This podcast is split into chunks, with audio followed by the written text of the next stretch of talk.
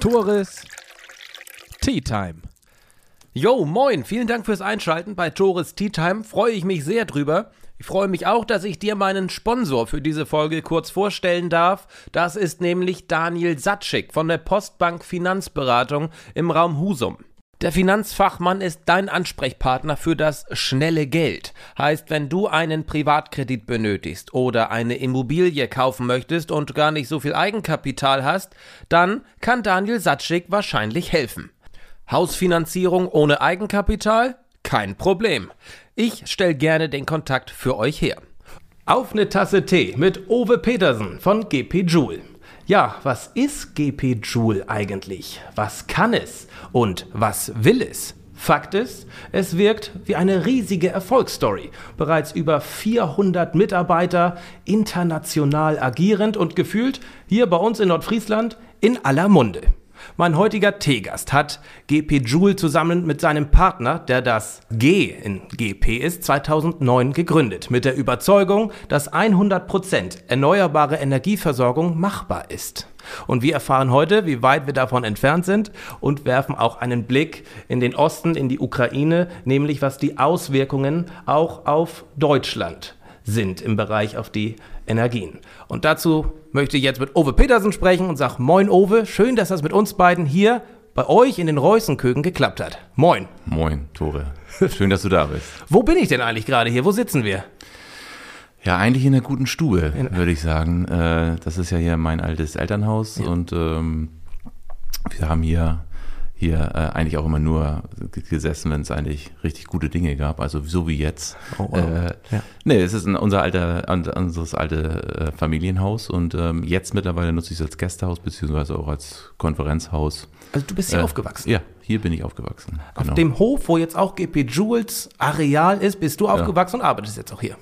Ja, äh, genau. Ich darf hier immer noch arbeiten, bin ich auch ganz glücklich drüber. Cool. Ja. Wir sind hier vor sechs Jahren weggezogen und seitdem haben wir hier ein paar Gästezimmer für die Mitarbeiter eingerichtet. Mhm. Und das wird gut genutzt, ähm, weil die Mitarbeiter ja nicht diese 400, die du gerade angesprochen hast, nicht alle nur von hier kommen, sondern äh, auch auf den anderen Standorten sind. Und wenn sie denn mal hier sind, nutzen sie das häufig auch als als äh, Übernachtungsmöglichkeit. Und hier trifft man sich dann auch. So ein kleiner, eigentlich noch ein bisschen wie früher. Ich habe hier jemanden, der ein sehr gutes Frühstück macht, wo alle ganz begeistert sind. Äh, ja. ja. Und du lebst wo mittlerweile? Ich komme aus Bordelum. Aus Bordelum? Ja, genau, ja. da wohne ich. Ja. Äh, ja, musste ich mich auch erstmal dran gewöhnen, mhm. nicht mehr im Koch zu wohnen. Aber ich musste mich vor allen Dingen erstmal dran gewöhnen, nicht mehr da zu leben, wo ich eigentlich arbeite. Äh, das äh, hat man so als Landwirt ja ganz anders. Da lebt man ja eigentlich immer da, wo man auch arbeitet. Aber für mich war das ein wertvoller Schritt, weil dadurch habe ich auch ein bisschen Privatsphäre zurückgewonnen. Und, und Abstand auch gewonnen. Und Abstand, genau. Mhm. Du sagtest ja schon, du warst, du bist Landwirt. Betreibst du denn neben GP auch noch einen privaten Landwirtschaftsbetrieb? Also ich habe selber nicht mehr so viel damit zu tun, aber es gehört tatsächlich immer noch ein landwirtschaftlicher Betrieb hierzu mhm. und den äh, leitet jetzt glücklicherweise äh, mein Neffe, der mhm. ist seit einem Jahr dabei. Cool. Ähm, und vorher hatte ich Verwalter und habe ein ganzes Team auch dahinter, die auch die Landwirtschaft, äh, die Biogasanlage äh, betreuen. Und also klar, ich bin da immer noch mit Herzblut dabei und wir versuchen das immer weiterzuentwickeln und ist jetzt ein Betrieb mit größtenteils Bio, ungefähr äh, so dreiviertel Bio und der Rest ist konventionell. Wie wird man denn von einem Landwirt zu einem Unternehmer, zu einem Geschäftsführer von einem Multimillionenunternehmen. Ja, ähm, also auch als, als Landwirt ist man ja Unternehmer. Ne? Also das sind ja auch äh, äh, äh, Unternehmungen, die man da schon immer gemacht hat oder getätigt hat, meine Eltern auch schon vorher oder auch unsere Nachbarn hier. Jeder ist hier Unternehmer und ähm, ich habe damals ähm, mich schon immer für diese Themen interessiert. Ähm, wir sind hier ja auch im Bereich der erneuerbaren Energien schon echt tätig gewesen, gerade im Windbereich. Pioniere, äh, ne? Eher die Pioniere. Hier die Windkraftanlage, die hier kurz äh, um die Ecke steht, die ist von Kruddel Hansen, die ist von, ich glaube, von 86 äh, oder noch früher, ich glaube irgendwie so da.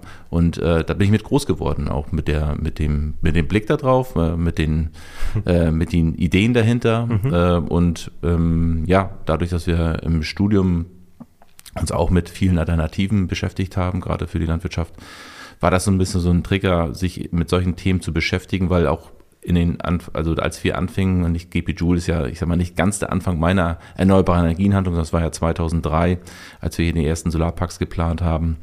Ähm, das sind eben so Themen auch gewesen, um auch ein zweites Standbein für die Landwirtschaft äh, auch zu entwickeln. Ähm, und ja, das hat man, haben wir ja auch erstmal nur nebenbei gemacht. Äh, wir hatten dann zwar schon ein kleines Team, wir waren so nachher, glaube ich, so 10, 15 Mitarbeiter, bevor wir dann GPJU gegründet haben. Magst du mal sagen, und, wer wir ist? Ja, mein Partner und ich, ne, Heiner Gärtner, den habe mhm. ich ja im Studium kennengelernt, als ich Landwirtschaft in Bayern, in Freising studiert habe, in Weinstefan. Mhm. Warum da unten?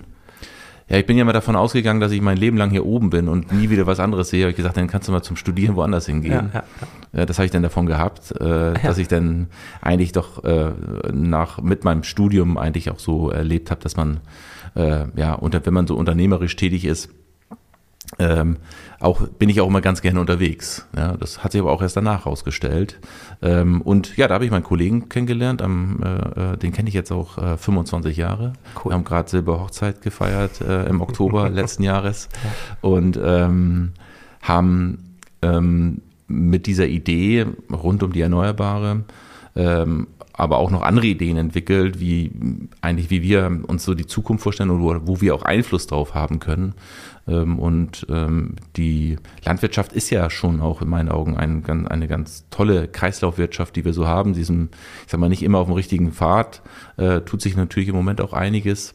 Aber das ist schon ein, ein Bereich, der ähm, ja sehr erneuerbar ist ähm, und auch erneuerbar gelebt wird. Und die erneuerbaren Energien, also sprich die äh, Technologien, die den Strom erzeugen, ähm, die sind ja unglaublich weit entwickelt. Äh, ich sage mal, so, ein, so, eine Solaranlage erntet ungefähr das 20-fache an Energie pro Hektar, wie eine Pflanze es machen kann. Ja, und äh, das zeigt eben, wo die Entwicklung auch hingegangen ist. Wir fingen damals so an mit dem Zehnfachen ungefähr und heute sind wir schon beim 20-fachen. Ähm, und das zeigt eben auch, dass wir eben diese, dieses große Ziel 100% erneuerbar irgendwo schaffen können. Ja, und warum haben wir es gemacht? Natürlich auch, weil wir hier einen Deich vor der Nase haben und wissen, wie es ist, wenn mal Hochwasser ist. Und ich habe auch mal gesehen, wie mal Wasser über den Deich schwuppte. Ähm, und das sind alles so Themen, die uns auch beschäftigen, weil wir Familie haben, weil wir unseren Standort hier auch lange bewirtschaften wollen und nicht nur, die, nur noch die nächsten mhm. 35 Jahre, sondern eigentlich die nächsten 300 Jahre am liebsten. Und dafür müssen wir jetzt was tun. Bist du denn mit der Entwicklung in den letzten 2.3, erstmals angefangen, 2.9 GP begonnen, zufrieden mit der Unternehmensentwicklung oder geht da noch mehr? Äh, ja, es war ja immer so, dass es eigentlich nicht absehbar, wie sich, äh, absehbar war, wie sich das entwickelt. Also es war schon, ähm, ich war, kann mich noch gut daran erinnern, als wir dann so 2009 gestartet sind, da hat man ja die Landwirtschaft so ein bisschen in Verwalterhände übergeben, sodass ich dann gar nichts mehr, fast gar nichts mehr mit zu tun hatte.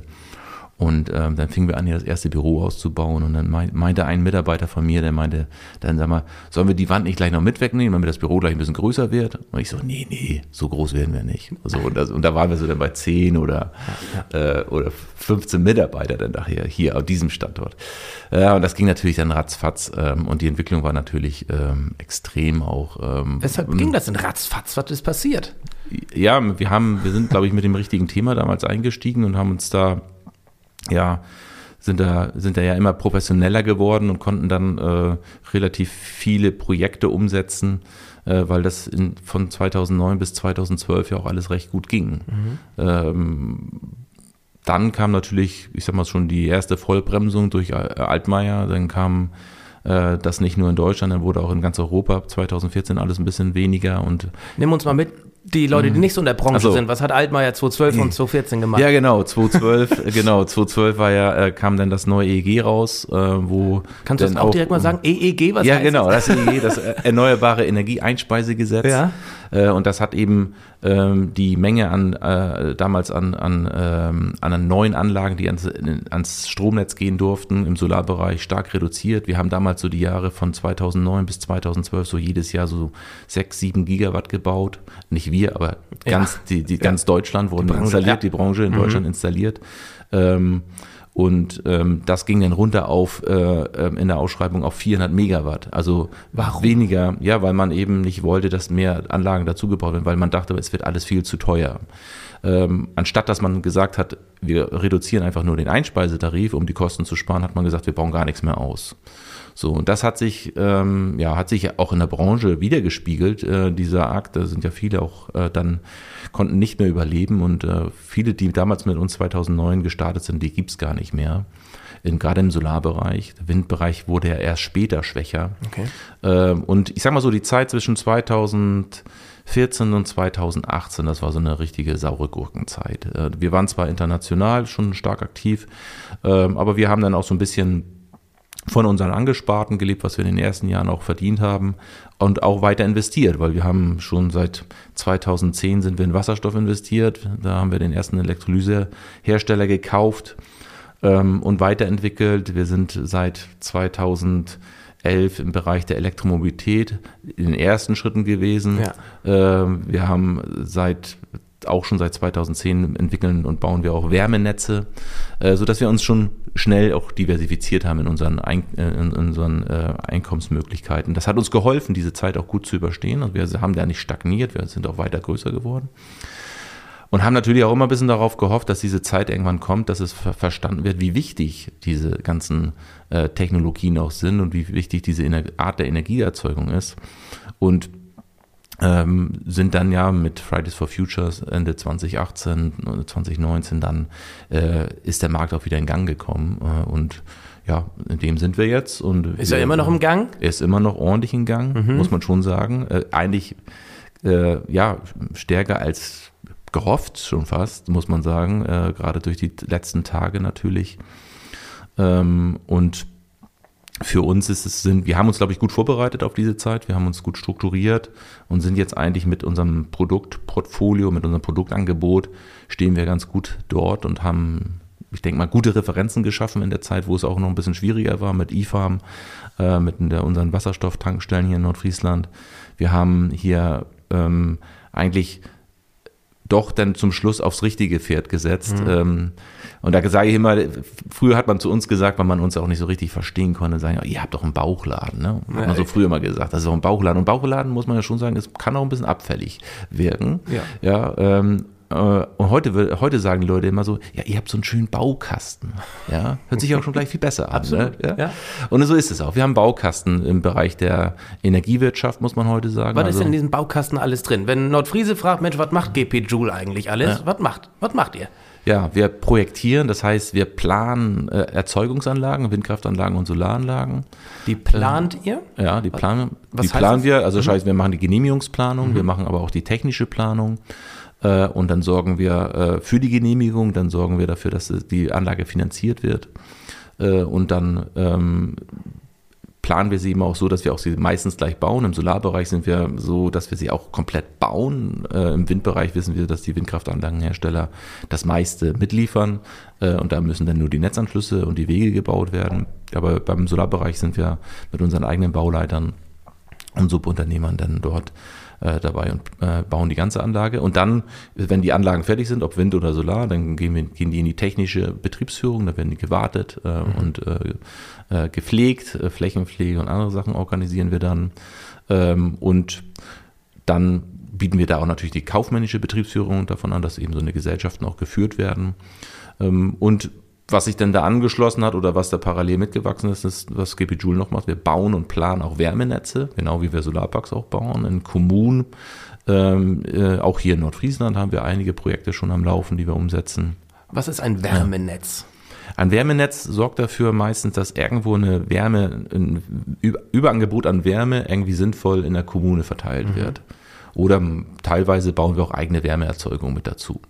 Ähm, zum Beispiel in Boosbüll, da haben wir den Vorzeigedorf. Vorzeigedorf, genau, da haben wir den Elektrolyseur ja hingestellt und da nutzen wir jetzt die Abwärme vom Elektrolyseur, aber wir nutzen auch die, die, den, die Wärme, die wir mit Hilfe eines, äh, einer Wärmepumpe äh, äh, herstellen, sprich mit Strom dann wieder äh, Wärme herstellen oder mit so einem Heizschwert. Ähm, die Energie nutzen wir, also rein erneuerbar, äh, zum Betrieb dieser Fernwärmenetze. Das heißt, dann bauen wir große Rohrleitungen mit Vorlauf, Rücklauf, dann wird das, die Wärme im Dorf verteilt und kommt dann als kälteres Wasser zurück und wird wieder angewärmt. So, das machen wir auch bundesweit. Dann sind wir im Bereich der Elektromobilität jetzt seit sechs, sieben Jahren sehr aktiv äh, und sind bei uns kann man sozusagen Ladeinfrastruktur für seine Flotte äh, also ihr äh, baut keine Elektroautos. Wir bauen keine Elektroautos. Ihr stellt die Ladesäulen, die Infrastruktur zur Verfügung. Genau. Und das ist eben nicht nur diese reine Ladesäule oder die Infrastruktur, sondern wir planen sie auch und planen sie auch immer in Abhängigkeit der Erzeugungsanlagen. Das heißt, wir gucken uns an, wo kommt die Energie her? Ja. Ja, brauchen wir dann auch eine äh, smarte Steuerung zwischen der PV-Anlage und der, der Ladesäule? Äh, das heißt, wir versuchen das immer systemisch auch anzugehen, damit es auch, ich sag mal, günstig wird zum Schluss und auch vor allen Dingen energiewirtschaftlich sinnvoll wird. Das ist uns auch immer ganz wichtig. Wie viele Ladesäulen ja. betreibt ihr? Betreiben tun wir gar nicht so viel. Ich glaube, das sind, sind vielleicht irgendwo knapp 1000 oder so. Oder wie viele Ladesäulen äh, kann man mit eurer GP Joule Karte Mit unserer GP Joule Connect Karte, glaube ich, kann man jetzt um die 150.000 Ladesäulen. Habe ich auch eine im Portemonnaie. Ja, ja, ja. damit kannst du eigentlich, ich befahre ja auch viel mit Auto durch Deutschland. Ja. Es gibt wenige, die das, die, wenige Ladesäulen, wo es nicht akzeptiert wird. Ja. Kurz auf das Thema eingehen. Hat E-Mobilität, ist das die Mobilitätsform der Zukunft oder der Gegenwart fast schon? Wie zufrieden, du fährst selbst E-Auto, wie zufrieden bist du damit? Ja, total. Also Elektromobilität ist tatsächlich die neue Mobilität. Ob sie nun batterieelektrisch ist oder wasserstoffelektrisch, ähm, das macht keinen Unterschied von der Anwendung her. Man fährt immer mit Strom und mit Elektromotor. Ähm, das ist schon, es ist schon ein, ein Wechsel im Umdenken, der muss stattfinden. Äh, wir werden auch noch andere Mobilität sehen. Wir werden auch noch den einen oder anderen Verbrennungsmotor in irgendwelchen Spezialmaschinen oder Geräten sehen, weil es da sich vielleicht nicht für lohnt, äh, einen extra einen elektrischen Antriebsstrang zu bauen. Ähm, aber in der Summe können wir uns mal schön darauf einstellen, dass das alles elektrisch wird. Ja.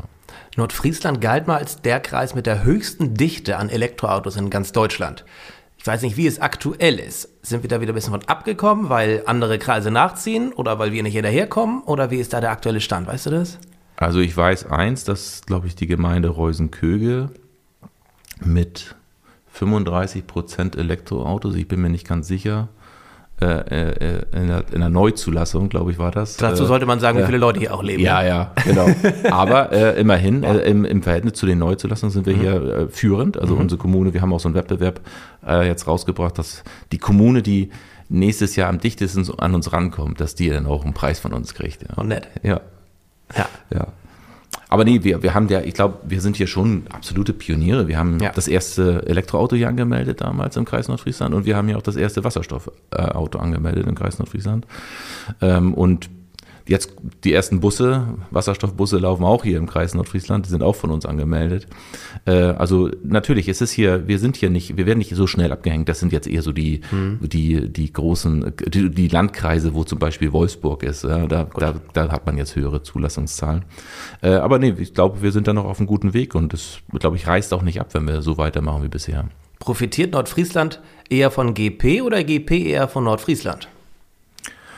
Ja, ich glaube, das ist eine, das ist eine ähm, Symbiose hier, ähm, in der wir uns bewegen. Das heißt, ähm, wir profitieren natürlich sehr von dem, wo wir herkommen. Und die ja. Geschichte rund um, äh, um, um den Hof, um, um die Herkunft, ähm, mit den, mit den äh, mit dieser Atmosphäre hinterm Deich, ich sag mal von der Natur geprägter Landschaft, die eben deswegen auch die hohe Abhängigkeit von der Natur hat, ähm, glaube ich, ähm, da, da haben wir schon recht große Vorteile, dass wir hier gerade hier oben sind. Ähm, aber ich glaube auch, dass unsere Region auch was davon hat. Wir beschäftigen hier auf diesem Standort, ich weiß es nicht ganz genau, aber ich irgendwo so, glaube mittlerweile bestimmt 200 270 Mitarbeiter, die nur auf diesem Standort sind. Äh, wir sind jetzt in der Summe auch schon über 500 äh, Mitarbeiter. Ähm, und das strahlt natürlich nach außen auch raus. Und wir versuchen natürlich auch tolle Projekte umzusetzen, die auch einen Mehrwert bringen. Ähm, und ich denke mal, ich hoffe, dass auch Nordfriesland davon äh, profitiert, dass wir hier sind. Ja, ganz offensichtlich. Du hast den Hauptpunkt angesprochen, das Personal. Es kommen viele, viele junge Menschen auch nach Nordfriesland, um hier in Nordfriesland bei euch äh, zu arbeiten, nehmen gegebenenfalls Familie mit, die wiederum hier. Ne, das ist ein Kreislauf. Ja, ja. Dank euch letztendlich. Dann zahlt ihr natürlich auch Gewerbesteuern hier. Wie viel? Ja, das. Hast du das, den im Kopf, ne? Das habe ich nee. natürlich nicht so im Kopf. Nee. nee. Aber ich glaube schon, dass. Aber den Umsatz hast du doch bestimmt im Kopf von GP. Ja, wir machen auch Umsatz. Ja, macht ihr. Ja, genau. Ich habe, man, man findet den aktuellen nicht online, aber ich habe mal was von einem, vor zehn Jahren gab, gibt es die Umsatzzahlen. Ja. Bevor ich jetzt Fake News raushal, wie waren die vor zehn Jahren? Was hast du denn gelesen? Warte. ähm. Nee, ich meine, ich habe eine dreistellige Millionensumme im Ja. Kopf. Ja. Vor zehn Jahren. Ja. Ist das Genau. mehr oder weniger geworden? Ich meine, die Mitarbeiterzahl hat sich ja vervierzigfacht. Ja, also das ist so etwas, was sich in dem Bereich bewegt und in dem unteren dreistelligen Bereich ist. Ja. Genau. Dann lass uns doch über die Mitarbeiter sprechen. Kurz. Du sagtest mittlerweile schon über 500. Das letzte Mal, als ich guckte, waren es über 400. Aber was ich auch persönlich so mitbekomme, wenn ich bei LinkedIn gucke oder wo auch immer, GP entweder sucht immer oder stellt immer ein. Stellt ihr ein, weil so eine hohe Fluktuation hier ist oder weil einfach so viele Leute kommen? Nee, weil, weil wir so viele Leute auch gerade benötigen. Also wir Wofür? haben ja, wir haben ja, wir haben äh, uns in den letzten Jahren strukturiert. Wir haben uns, wir sind aufgeteilt in sogenannte äh, Business Units, sprich Geschäftseinheiten. Jede, jede, ähm, jeder Bereich ist eine eigene Geschäftseinheit, äh, der dann zum Beispiel die Anlagen baut, die Anlagen plant, äh, die Betriebsführung macht, äh, die, die E-Mobilität macht, den Wasserstoff macht. Das sind bei uns alles, äh, wir haben sechs, äh, aktuell gerade sechs Business Units, werden jetzt noch zwei dazukommen äh, dieses Jahr. Und die haben wir so aufgebaut, dass da die auch vernünftig funktionieren, die sind alle, alle gut beschäftigt und die stellen auch alle, alle ein. Ja, und das, also, das heißt, es ist jetzt nicht nur eine Unternehmung, äh, Ja. sondern es sind halt viele Teilbereiche, die alle gerade recht viel zu tun haben.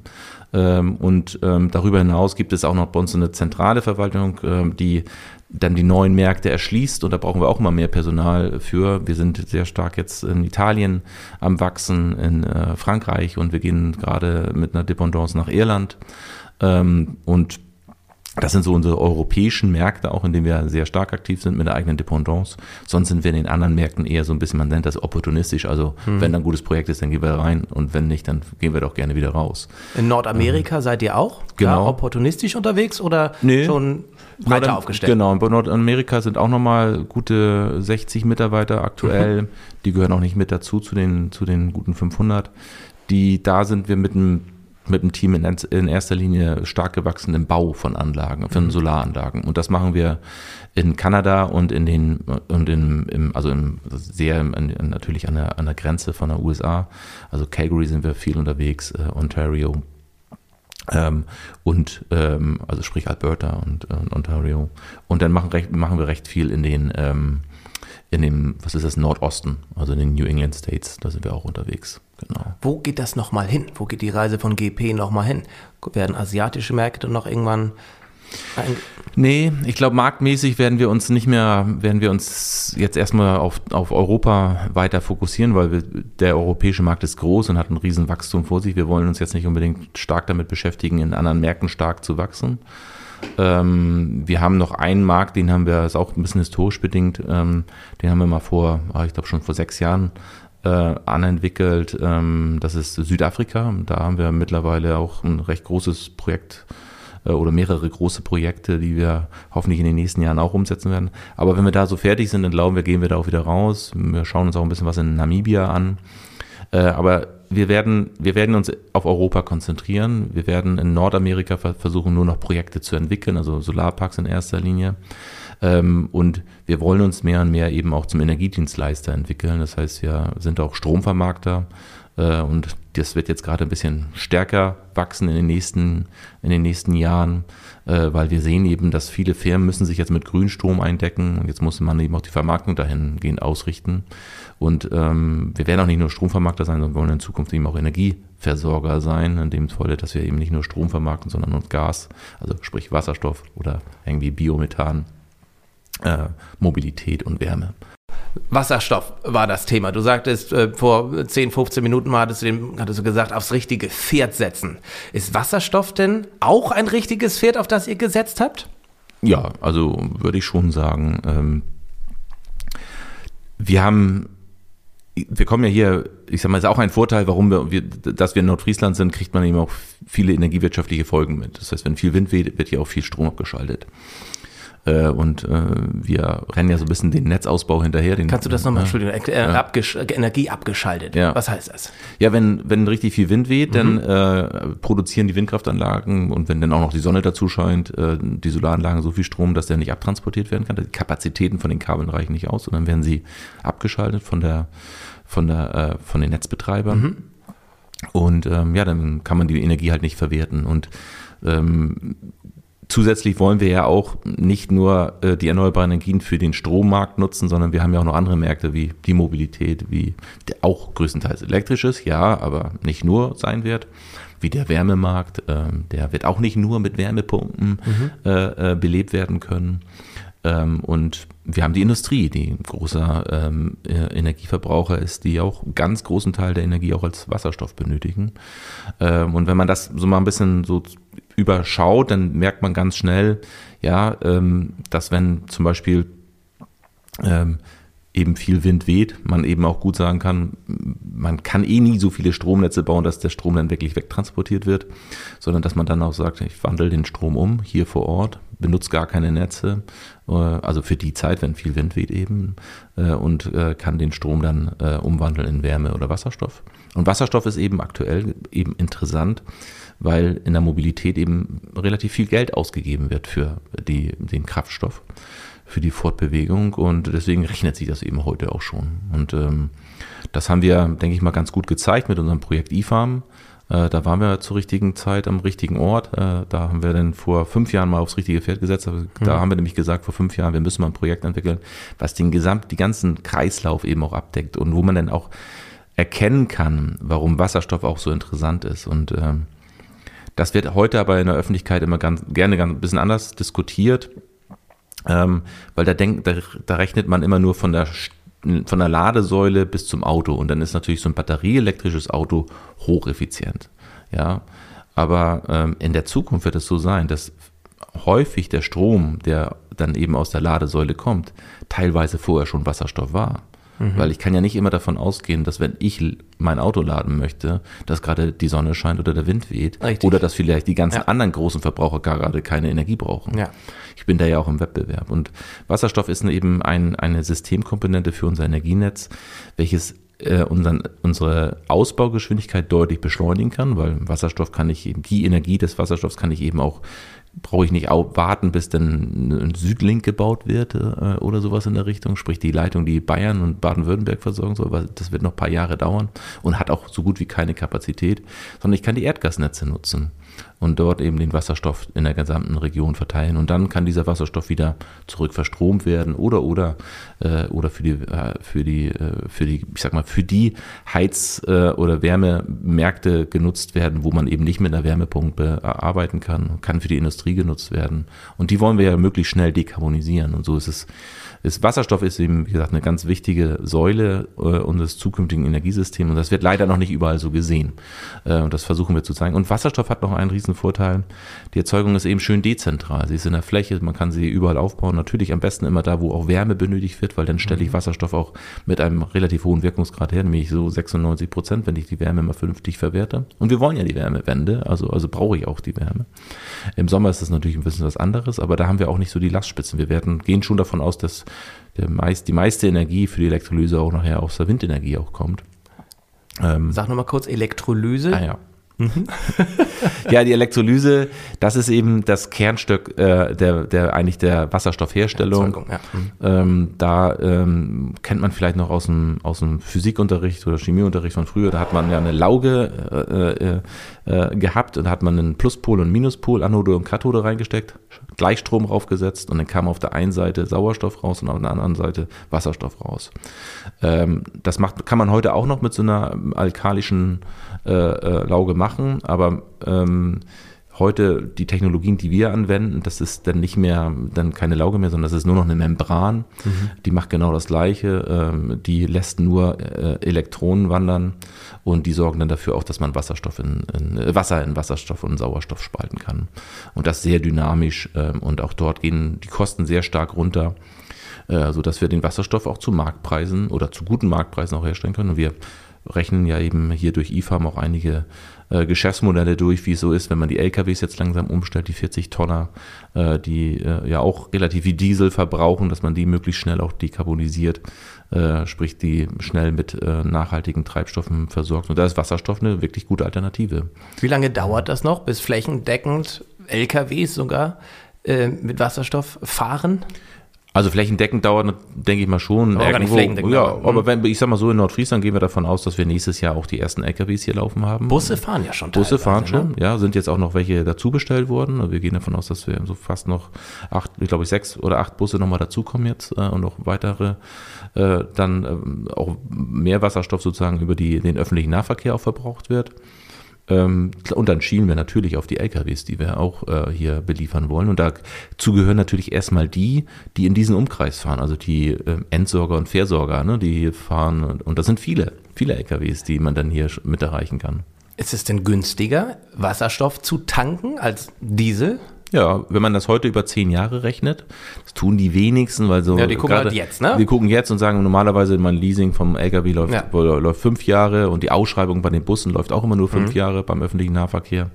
Äh, aber nee, wenn man es richtig reinrechnet und vor allen Dingen, da muss man dann ja nochmal ehrlicherweise vielleicht auch die, äh, die Kosten dazu rechnen, die den CO2 äh, in Zukunft eben auch noch den Diesel teurer machen. Ähm, und äh, daher rechnet sich das tatsächlich schon. Ja.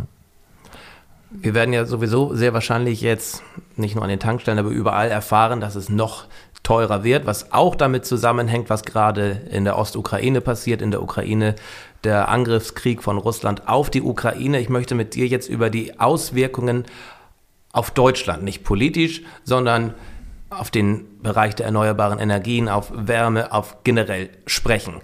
Kannst du da pauschal jetzt schon sagen, Mensch, was passiert hier bei uns in Deutschland und profitieren möchte ich gar nicht ausdrücken, aber wie kann GP Joule davon auch profitieren? Ja, es ist, profitieren ist tatsächlich nicht das richtige Wort dafür. Ähm, als ich äh, diese Nachricht äh, letzte Woche äh, erfahren habe, dass da ein Krieg droht und dann nachfolgend auch in den verschiedenen politischen äh, Gesprächen eben ganz klar herausgestellt wurde, dass wir den Ausbau der Erneuerbaren beschleunigen müssen und viel schnelleres Planungsverfahren brauchen und dies und jenes. Ähm, natürlich freut mich das, dass das auch kommt, dass das läuft, aber ich ärgere mich auch, weil es so lange dauert, weil Und dass es sowas gebraucht hat. dass es eben erst so, so eine schlimme Sache gebraucht hat, damit die, damit die Menschheit versteht, was eigentlich wirklich wichtig ist, äh, nämlich äh, um eine Demokratie zu sichern, muss ich halt mit ähm, mit, darf ich nur mit Ländern auch kommunizieren, die auch meine Werte eben entsprechen. Und wenn ich es nicht tue, dann kommt da eben auch sowas dabei raus. Äh, und ich glaube, dass ähm, das, das, wie gesagt, das ärgert mich so ein bisschen, weil da hätten wir auch schon viel weiter sein können, wo wir eben heute sind. Und ähm, aber nichtsdestotrotz ähm, es sind es jetzt Signale, die ähm, und das hat nichts mit unserem Unternehmen zu tun, da, da profitieren wir vielleicht auch von, aber äh, es geht jetzt erstmal darum, dass wir auch tatsächlich schaffen, hier eine Versorgungssicherheit auch aufzubauen. Und da wollen wir uns auch mit äh, dran beteiligen. Und wir wollen es eben auch so gerne haben, dass der Mittelstand oder die Kleinunternehmer jetzt auch davon profitieren, die die letzten Jahre auch genau diese wichtige Basisarbeit gemacht haben und nicht eben die Konzerne nur davon profitieren sollten. Das ist uns ganz wichtig, dass wir auch da wieder äh, zeigen, dass eben gerade diese kleinen dezentralen Anlagen, äh, dass die eben dafür sorgen, dass wir nämlich demokratisch Energie erzeugen äh, und die Fläche was davon hat. Äh, und da spielt, denke ich mal, Nordfriesland eine große Rolle, was es angeht, wie wir uns die letzten Jahre oder Jahrzehnte, muss ich ja sagen, auch hier mit dem Thema der erneuerbaren Energien beschäftigt haben, nämlich dass wir hier viele Bürger Windparks haben, Bürger Solarparks haben, dass wir es gemeinschaftlich anpacken, diese Probleme. Und dass es eben hier eine wirklich eine gesellschaftliche Leistung ist, auch sowas aufzubauen. Und das verbindet auch, muss ich sagen. Und die haben, da haben wir, glaube ich, gute Voraussetzungen, dass wir hier ein, ein Wirtschaftssystem aufbauen, was, ich würde mal sagen, wir können schon froh sein, wenn wir eben unseren Status erhalten können. So viel zum Profitieren. Ja? Wenn wir das schaffen, dann sind wir schon gut äh, unter diesen aktuellen äh, ähm, Umständen oder drohenden Umständen. Ähm, da denke ich mal, sollten wir froh sein, wenn wir unseren Status quo erhalten können und zusätzlich eben bei dem ganzen Kummer auch die äh, Energiewende beziehungsweise das Eindämmen des Klimawandels eben auch nicht aus den Augen verlieren, weil diese Gefahr ist halt bleibt halt trotzdem da. Also sie, hat, verschwindet jetzt nicht. Ähm, und natürlich muss man jetzt erstmal die Versorgungssicherheit nach vorne heben. Und natürlich treffen wir jetzt auch mal Entscheidungen, die vielleicht kurzfristig jetzt mal nicht gut sind fürs Klima. Äh, aber äh, ich denke mal, unser Ziel sollte hier schon sein, und äh, so sehen wir es eben auch intern, dass wir gute Chancen haben, uns eben auch wieder schnell oder nicht wieder, dass wir uns schnell eben auch eigenständig machen können im Bereich der Energiewirtschaft. Und davon profitiert natürlich dann, wenn wir es jetzt mal rein wirtschaftlich sehen, äh, natürlich eine Region wie Schleswig-Holstein schon, weil wir sind ein Flächenland, wir können die Flächen anbieten. Wir haben jetzt mittlerweile auch verstanden, dass wir die Energie nicht nur, nicht nur über die Grenze nach Niedersachsen oder Hamburg verkaufen sollten, sondern dass wir da mehr rausmachen sollten, dass wir da eine Wertschöpfung draus generieren ähm, und dass wir das eben am besten in Form von Wärme, Wasserstoff oder Mobilität mhm. äh, verkaufen. Ne? Das ist so, da wollen wir hin. Was droht uns denn jetzt eigentlich, wenn das in, sich in Russland noch weiter zuspitzt? Wir, also wir drehen Putin den Geldhahn zu, er dreht uns den Gashahn zu. Was hat das für direkte Konsequenzen für uns Bürger letztendlich auch? Ja, ich glaube, es besteht ja im Moment, glaube ich, schon die Gefahr, dass Gas wirklich knapp wird, dass auch vielleicht auch Gas in irgendeiner Art und Weise hier auch äh, im, im, äh, im Verbrauch auch ein bisschen sanktioniert wird. Ähm, da glaube ich, können wir uns schon darauf einstellen. Nun ist es gut, dass das, dass das früher kommt und dass es wärmer wird, sodass eben der ganz ja. große Gasabsatz, der ja im Wärmebereich stattfindet, ähm, dass der dann ähm, ein bisschen zurückgeht. Ähm, die, die, die Möglichkeiten, die wir jetzt hier haben, sind natürlich die, dass wir jetzt mit gerade im, im, Wärmemarkt viel kompensieren können mit vernünftigen Fernwärmesystemen, wo wir dann tatsächlich eher mit unserem Strom die Wärme erzeugen, die wir hier aus den Erneuerbaren haben. Ähm, oder dass wir eben auch umdenken, gerade was die Mobilität angeht, weil Gas ist halt auch nur eine Form zu heizen. Da gehört natürlich auch äh, Heizöl dazu, beziehungsweise Diesel ist genau das gleiche. Ähm, dass man da eben auch schaut, wie können wir mit den Reserven oder mit den, mit den Speichern auch umgehen, die wir so haben, um uns vernünftig zu versorgen. Ich gehe davon aus, und das steht auch schon so in den Papieren drin, ähm, dass sich Sachen grundsätzlich ändern werden. Ähm, und da vielleicht nochmal kurz zurückkommt auf den gestrigen Tag, wo die Sondersitzung war äh, vom Bundestag mit der Ansprache von unserem äh, Kanzler Scholz. Ähm, da musste ich auch erstmal, ich habe mir das angeguckt äh, im Fernsehen und da musste ich schon erstmal schlucken und nicht, weil ich jetzt irgendwie, ähm, ja, das alles nicht verstehen kann, sondern weil ich eigentlich so ein bisschen auch überwältigt bin von der Dynamik, die das jetzt annimmt. Das ist schon historisch, was da passiert ist.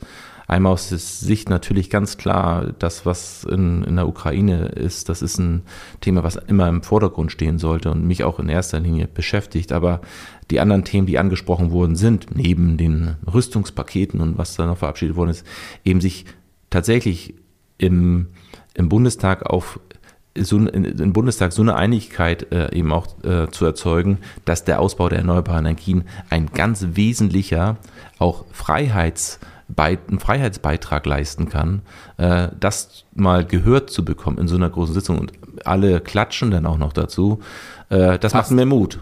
Fast, Fast alle.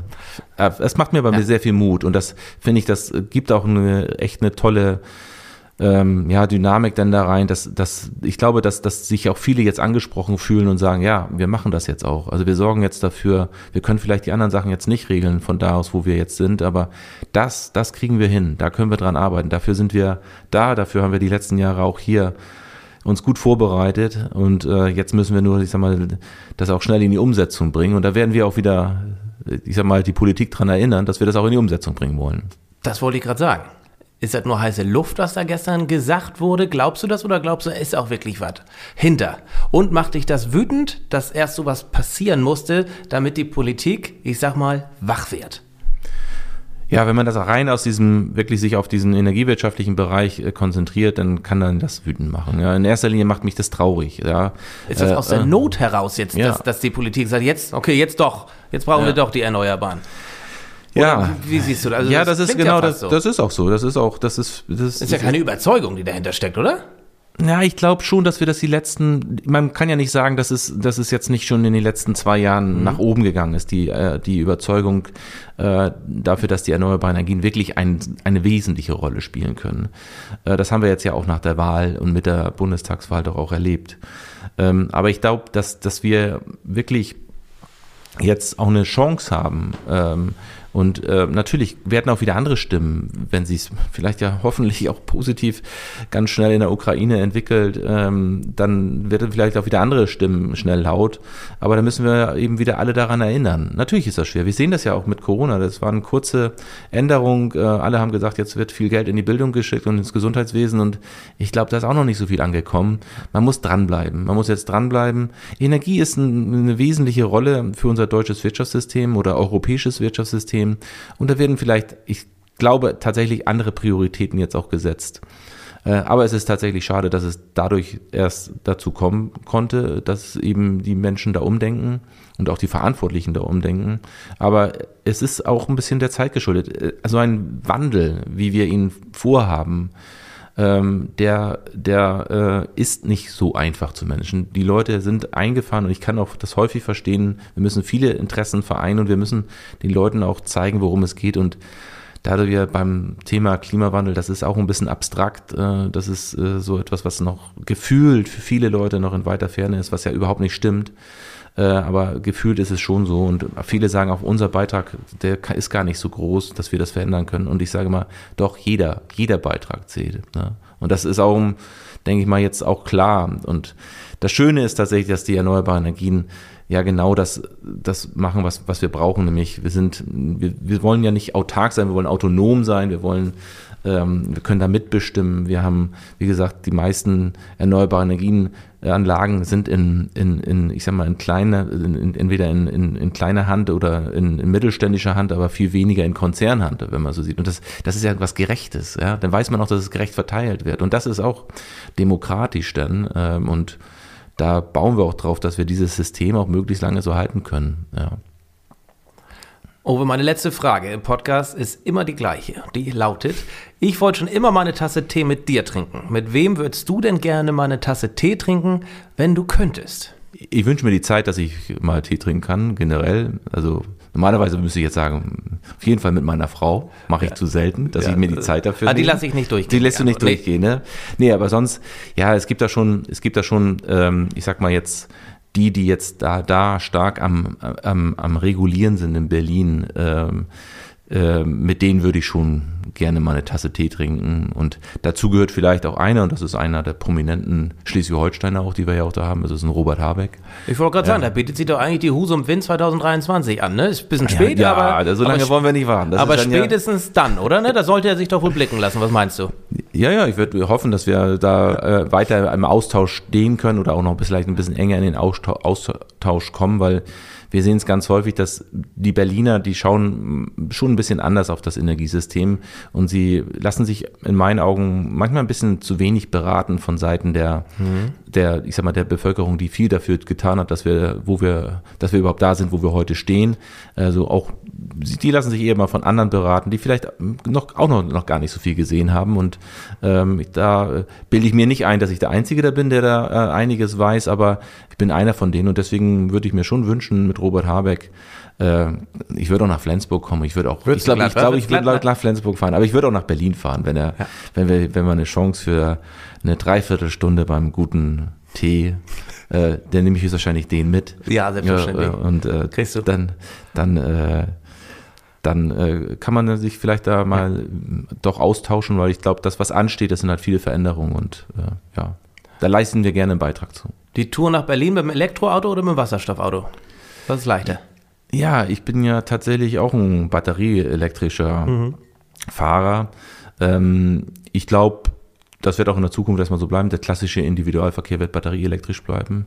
Ich hoffe, dass es ähm, dann aber nicht immer unbedingt darum geht, den möglichst größten Akku zu haben, sondern äh, wir plädieren dafür, möglichst viele Ladesäulen zu bauen, äh, weil das hilft viel mehr als große Akkus. Weil wir müssen auch sehen, dass unsere Ressourcen richtig eingesetzt werden. Nicht jedes Auto braucht einen großen Akku äh, weil wir brauchen auch die Akkus nicht nur hier in Deutschland, wir brauchen sie auch überall auf der Welt, in Entwicklungsländern. Äh, und deswegen ist es mir wichtig, dass wir das auch global sehen, die Problematik, und nicht nur sagen, wir können uns immer einen Akku leisten und andere eben nicht. Deswegen lieber kleinere Akkus. Und ich sage immer, wenn es dann eine lange Reise wird für jemanden, dann ist es, glaube ich, ist ein Zukunftsmodell, dann fährt er mit einem batterieelektrischen Auto, aber hat hinten einen kleinen Wasserstofftank drin und mit einer kleinen Brennstoffzelle und mit dieser Ladung kann er auch quer durch Deutschland mit seinem Elektroauto fahren. Und dann kann er bei einer schönen Wasserstofftankstelle von GB Joule, vielleicht auch in Bayern und in Mitteldeutschland gut tanken. Sehr schön. Denn zum Abschluss hätte ich dich mit Ove Petersen von GP Joule vorgestellt. Hättest du den Raum direkt verlassen oder hast du dich mittlerweile daran gewöhnt? Ja, GP Joule, das gehört schon irgendwie mittlerweile dazu.